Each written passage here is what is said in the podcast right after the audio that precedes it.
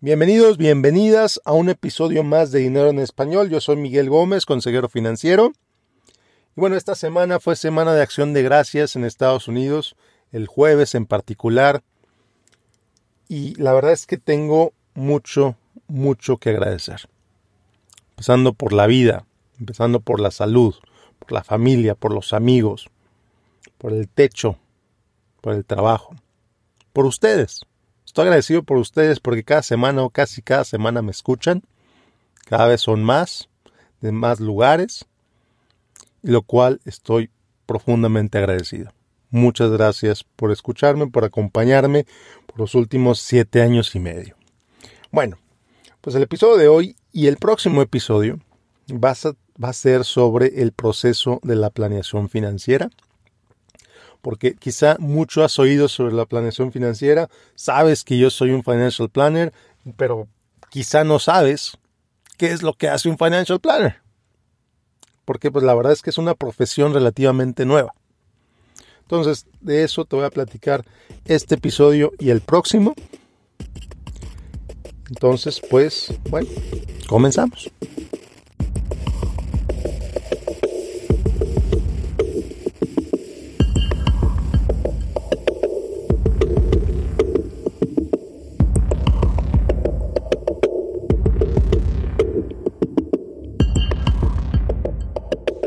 Bueno, pues la planeación financiera es un proceso que siguen los financial planners. Obvio, claro, por supuesto que es obvio. Pero bueno, vamos a regresarnos un poquito. ¿Qué es un financial planner? ¿Qué es lo que determina si una persona se considera o es un financial planner? Bueno, pues técnicamente, en Estados Unidos, cualquier persona se puede llamar financial planner. Cualquier persona puede empezar un blog, puede empezar un canal en TikTok y decir, yo soy financial planner. Yo hago planeación financiera. Bueno, pues eso no ayuda a nadie porque pues evidentemente no es una persona que me hice un canal de TikTok a hablar de finanzas personales, pues no necesariamente tiene el conocimiento o la experiencia que se requiere para trabajar con personas, para trabajar con clientes. A lo mejor es genial para hacer videos, que a lo mejor llegan a millones de personas y está bien, bien por esa persona, bien por ellos, bien por ellas. Pero un financial planner no es lo mismo que un certified financial planner. La diferencia es la C, el certified, el CFP, Certified Financial Planner Professional, le dicen en inglés. Bueno, pues ¿qué es lo que define un CFP? Bueno, pues el CFP está definido por el CFP Board. Disculpen por tantas palabras en inglés, el CFP Board es una organización que promueve, que define estándares profesionales. Número uno, para que una persona se pueda hacer llamar CFP Professional, profesional CFP. Para poderte hacer llamar CFP, para poder ganar el derecho de usar esas letras después de tu nombre, tienes que tener ciertos años de experiencia, tienes que tener un título universitario, tienes que tener, tienes que haber pasado los requisitos mínimos de educación que impone el CFP Board, entre ellos pasar una serie de exámenes. Yo pasé esos exámenes en 2014, empecé la educación para el CFP en 2011, me tomó tres años, hay a quien le toma dos años, hay a quien le toma año y medio. No importa, a mí me tomó tres. Al terminar eso, esos exámenes, esos cursos individuales, que es como tomar una, clase de maestría más o menos. Incluso hay algunas escuelas que consideran la preparación para el CFP como media maestría. Entonces, como haber estudiado media maestría, más o menos. Más la experiencia profesional.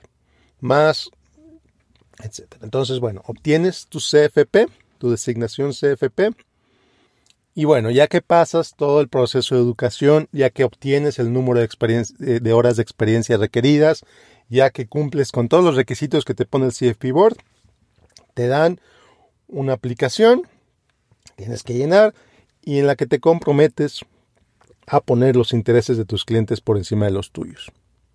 En la que te comprometes a decirle a tus clientes tus conflictos de interés. ¿Cuáles son los conflictos de interés? Bueno, cuando Los intereses de tus clientes contra tus intereses pueden chocar. Entre ellos está el método de compensación. Tienes que decirle a tus clientes cómo vas a ganar dinero trabajar con ellos. Y si el cliente está de acuerdo en la manera en que vas a ganar dinero, pues entonces ya se convierte en tu cliente y empiezan a trabajar juntos. Bueno, ya que obtienes el CFP, tienes que cumplir un número de horas determinado para poder mantener la designación, para poder mantener el uso de esas letras después de tu nombre. Son 30 horas cada dos años, 15 horas por año, aunque algunas organizaciones profesionales como NAPFA, por ejemplo, a la cual yo pertenezco, te piden 30 horas por año, 30 horas de educación continua por año. Y otras más, dependiendo de qué otras organizaciones pertenezcas, quizá tengas que tomar más horas de educación continua. Bueno, entonces, ya, ya explicamos qué es el CFP Board, que es el CFP Board, que es esta organización que determina los estándares profesionales, los estándares educativos, que lleva un registro de quién es un CFP y quién no. Y gracias a ellos podemos saber que, en Estados Unidos, a principios de 2021, había cerca de 90.000 CFPs en Estados Unidos. Y quizás se oyen como muchísimos, pero pues considerando que la población de Estados Unidos son más de 350 millones de personas, pues la verdad es que somos muy pocos. Ellos también hicieron la pregunta, bueno, cuántos de estos CFPs se consideran hispanos. Y resulta que somos poquitito más de 2.000. Poquitito más de 2.000 CFPs que nos consideramos hispanos. Y de esos 2.000, pues me gustaría saber cuántos hablamos español. Cuántos entendemos la cultura mexicana, latina, como le quieras llamar.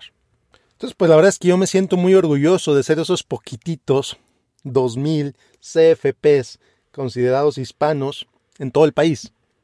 Todavía menos que hablamos español, de esos 2000. bueno, entonces ya les expliqué, ya te expliqué qué es el CFP Board, ya te expliqué los requisitos para hacer un CFP, etc. Bueno, ahora sí, vamos a entrar al grano. ¿Qué hace un CFP? ¿A qué se dedica? ¿A qué se dedica un CFP? El proceso de planeación financiera empieza por el principio, obviamente. Bueno, ¿Cuál es ese principio?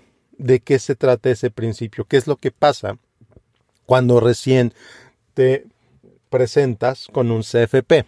Bueno, pues lo que pasa con el CFP, lo primero que pasa es entender a la otra persona, entender, es, la, la primera reunión, es la reunión donde le haces tantas preguntas como tú quieras, donde el CFP te va a hacer tantas preguntas como sea necesario.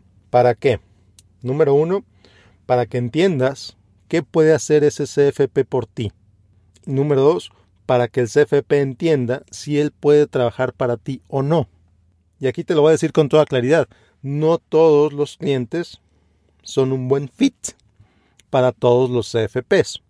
Yo, por ejemplo, soy muy ignorante en temas de deudas universitarias. No sé prácticamente nada sobre deudas estudiantiles. Si tú vienes conmigo y me dices, Miguel, tengo una deuda de 250 mil dólares de mi universidad que no sé cómo pagar, yo te voy a recomendar con otro CFP que sepa más que yo sobre ese tema.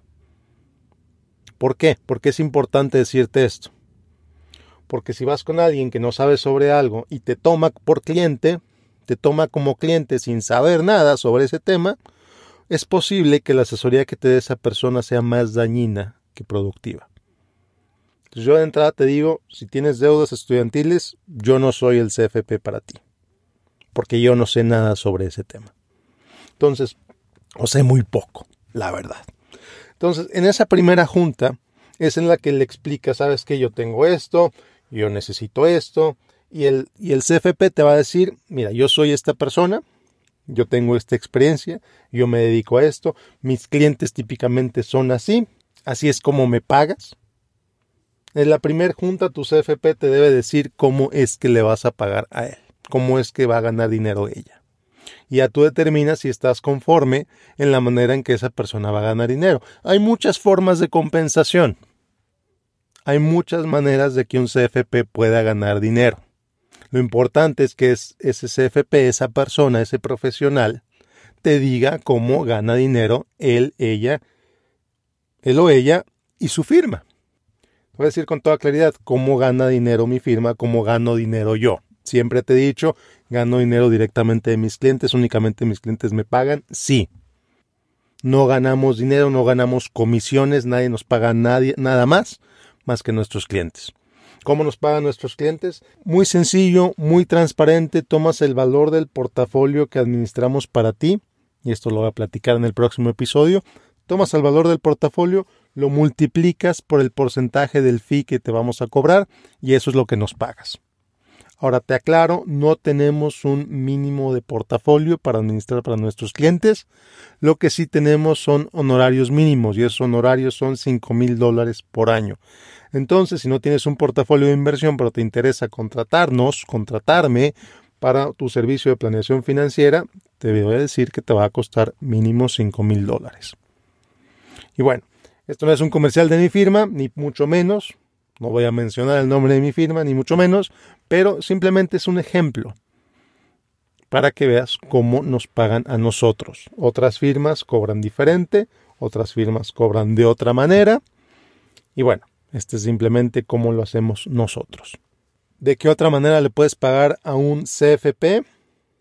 Puedes pagar un, precio por hora, puedes pagar una comisión que no la pagas tú directamente, no la pagas tú de manera transparente, la paga la compañía de seguros, la paga la compañía de fondos de inversión. Tú le compras un producto a ese CFP, a ese profesional CFP, y esa persona va a ganar una comisión por esa venta, como un intermediario. Entonces, al finalizar esta primer junta, tú debes tener toda la claridad, toda la información que pudieras necesitar para decidir contratar a ese financial planner, a ese Certified Financial Planner Professional o no. Ese es el propósito de la primera junta. Y a su vez, y a su vez, te lo digo con toda claridad, el profesional, el CFP, el Financial Planner, debe tener toda la información para que él o ella determine si tú puedes ser un buen cliente para él o ella. Porque necesitas lo que ella te ofrece, necesitas lo que él te ofrece. Él sabe cómo satisfacer la necesidad que tú tienes.